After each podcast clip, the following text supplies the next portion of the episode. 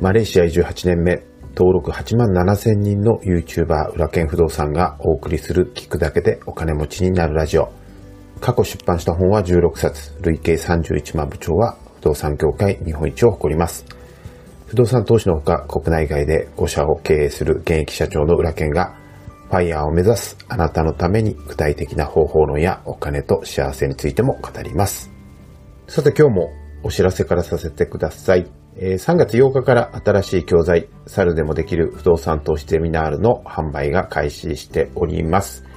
えー、こちらの教材はこれから不動産投資を始めたい人、始めたいけどなかなか物件が買えていない人に特化した教材になります。えー、この教材の特徴はゼミナール形式ですので、えー、毎回、えー、まあ、授業をですね、教材で見ていただいたら課題をやって、それに対するライブのフォローアップ講座がセットになっているのが特徴です。全部で4回ありまして、第1回目は物件検索、第2回目は買い付け融資、そして売買契約編、第3回目は物件決済、リフォーム編、第4回目は節税入居募集編になります。えー、このままですね、実践していただいて毎回課題をやってフォローアップ講座を受講していただければ、半年後には必ず大家さんに慣れているという講座になります。講師は全編オンライン親塾の谷本塾長が行います。興味のある方は、ぜひチャプターのリンクをご覧ください。そしてもう一つセミナーのお知らせです。え不動産実務検定マスター短期集中講座がえこの4月から7月にかけて開催されます。この講座は僕たちがもう10年以上かけて磨き上げてきた不動産投資のノウハウ、えー、をですね、2級、1級、マスターまで一気に学べる講座で、僕も年1回だけ、えー、2、3時間各回登壇して直接講義を行います。えー、マスターを取得していただくと、まあ、えー、僕がもう20年以上やっている不動産コンサルタントとして、えー、しっかりですね、あの、報酬を得ながら活躍することもできるようになりますし、さらにはですね、不動産実務検定の講師として認定しますので、え副業として、え不動産実務検定を教えることもできるようになります。え自分の投資にも役立って、そして副業として収入を得られるようになるのがこのマスター資格の特徴なんですよね。実際にトップの講師となるとサラリーマンの平均年収くらいは稼げるようになっていますので、ぜひご参加興味のある方はご参加いただければと思います。すでに2級1級をお持ちの方は途中からの参加も可能になっています。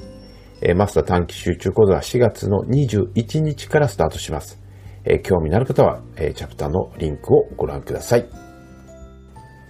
いやー、朝晩の寒暖差がだんだん狭まってきているのを実感しますね。僕は毎朝散歩からですね、一日を始めるのが日課なんですけれども、えー、朝のね、時間帯って、この時期、えー、快晴が多いじゃないですか。なんで、あの、冬の時期というのは、キーンと冷えた空気を胸いっぱい吸うのが本当気持ちいいんですよね。そして、まあ、いつも行っている公園まで歩いて行って、えー、快晴の日は太陽に向かってですね、まあ、瞑想して、そして深呼吸するのが本当めっちゃ気持ちいいんですよ。まあ、旗から見れば完全におじいちゃんのルーティンだと思うんですけども、でもこの朝散歩が本当に体内時計をリセットしてくれて、自律神経も整えてくれるので、まあ、そのおかげで夜の深い睡眠にもつながっているんで、えー、朝の散歩っていうのは本当に一番の健康法だと思います。ぜひ皆さんもですね、朝散歩、実践してみてください。まあ、ところでいつも行く公園にすごい立派な桜の木があってですね、毎日そのつぼみを見てるんですよ。で、日に日にそのつぼみがですね、大きくなってパンパンになってきていて、まだ、えー、今日の段階では、ほんとこう、咲き始めみたいな感じでですね、えー、まだその、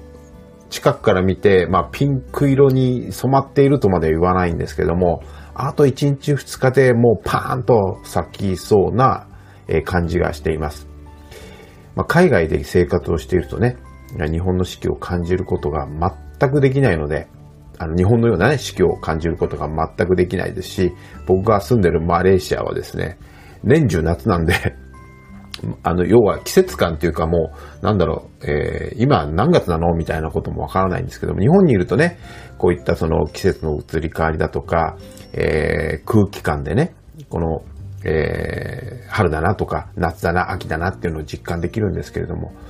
まあそういう意味で、はっきりとした四季があるっていうのはやっぱいいなというふうに思います。そういえばもうね、あの、僕の大好きな牡蠣の時期も終わりなので、まあ、マレーシアに帰る前にカキフライだけは、まあ、しっかり最後に食べて帰りたいと思っています。さて、今日の本題なんですけれども、まずギブしないとお金持ちになれないというテーマです。えー、お金持ちになるのであれば、今の会社でね、あの、頑張る方法もありますけれども、まあ、サラリーマンを続けているっていうのは、まあ、それは、えー、当然青天井ではなくて、ある程度の枠内でお金持ちになるというか、報酬が得られるという話になります。なので、その、決められた枠を超えて経済的な豊かさというものを手に入れたいのであれば、まあ、サラリーマンとは別の方法で、まあ、投資か、もしくは副業か、あるいはその脱サラしてフリーランスで稼ぐか、あるいは、まあ、起業するっていう方法があるわけだと思うんですけども、まあ、投資についてはね、不動産投資の方法なんかを YouTube とか、えー、セミナーとか教材とか、まあ、コンサルティングで、えー、僕なんかはですね、普段教えているので、まあ、そちらの方はいいと思うんですけれども、えー、副業とかフリーランスとか起業するといった場合には、まあ、いずれの方法にしても、マーケティングの知識は必要なわけですよね。で、僕はもう20年以上マーケティングを学んで、学んだことを実践してきていますが、あの、今のマーケティングと20年前とはもう本当に180度違うんですよ。で、昔はね、情報を知っている人自体が、えー、少なかったので、その情報というものを、をまあ、加工して、秘匿性を、まあ、ネタにしてお金を稼ぐということが、まあ、できていたんですよね。まあ、ぶっちゃけ、えー、まあ、購入者ですね、お客さんは情報を提供する人のことを知らなくても、まあ、ある意味、まあ、ライティングスキルですね。まあ、昔はエモーショナルマーケティングなんて言いましたけれども、そのライティングスキルで感情を揺さぶって、まあ、商品とかサービスを買ってもらうことができたわけです。で、僕もそれをめちゃくちゃ勉強してめちゃくちゃ実践してきたんですけども、でも今はもうそれだけじゃ全然売れないんですよね。まあ、徹底的に先にまず与えるっていうことをしないとお金を稼ぐことはできないと思います。なぜそういうふうになったのかというと、インターネットが発達したからですよ。もうほぼほぼどんな情報、ノウハウもググってしまえば、ただで手に入れることが、まできちゃうと思うんですよね。今僕が YouTube で話しているネタなんていうのは、20年前だったら結構お金取れたと思います。多分年間で合わせても数億円の収益にはなったと思います。それはそういったえー、今はね、ただで手に入るノウハウを知る術がなかったからですよね。だから皆さんは、まあ僕も含めて先にお金を払って、えー、本を買ったりして勉強したり、セミナーに行ったりして勉強したわけですよ。でも、今は大抵のまあ不動産投資についても僕なんかも YouTube で無料で出しちゃってますし、えー、ビジネスノウハウなんかもネットで無料で転がっているので、まあそれをね、あの取れる人にとっては、えー、要は、なんだろう、その、昔のようなマーケティングスタイルでは価値を感じれないですし、まあそんなもんネットに転がってるじゃんで終わってしまうんですよね。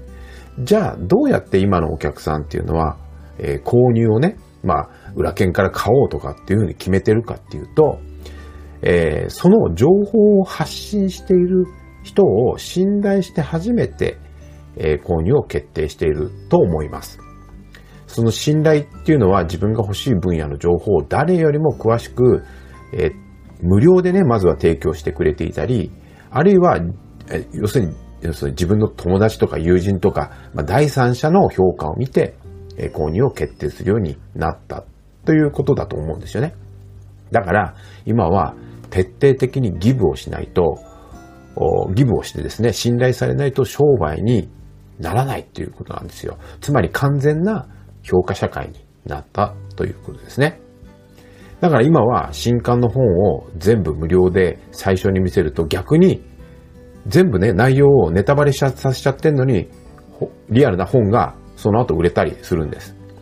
えー、僕が出版した魚を与えるのではなく魚の釣り方を教えようという本は完全に内容を PDF で公開、ネットで公開1ヶ月前からしたんですよね。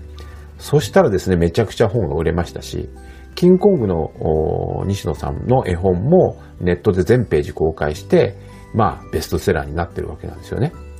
そんなことをしたらね、あの、ネタバレになって売れなくなるじゃないかってみんな思うんですけども、僕も半信半疑だったんですが、逆なんですよ。ネタバレさせないと今は売れないんです。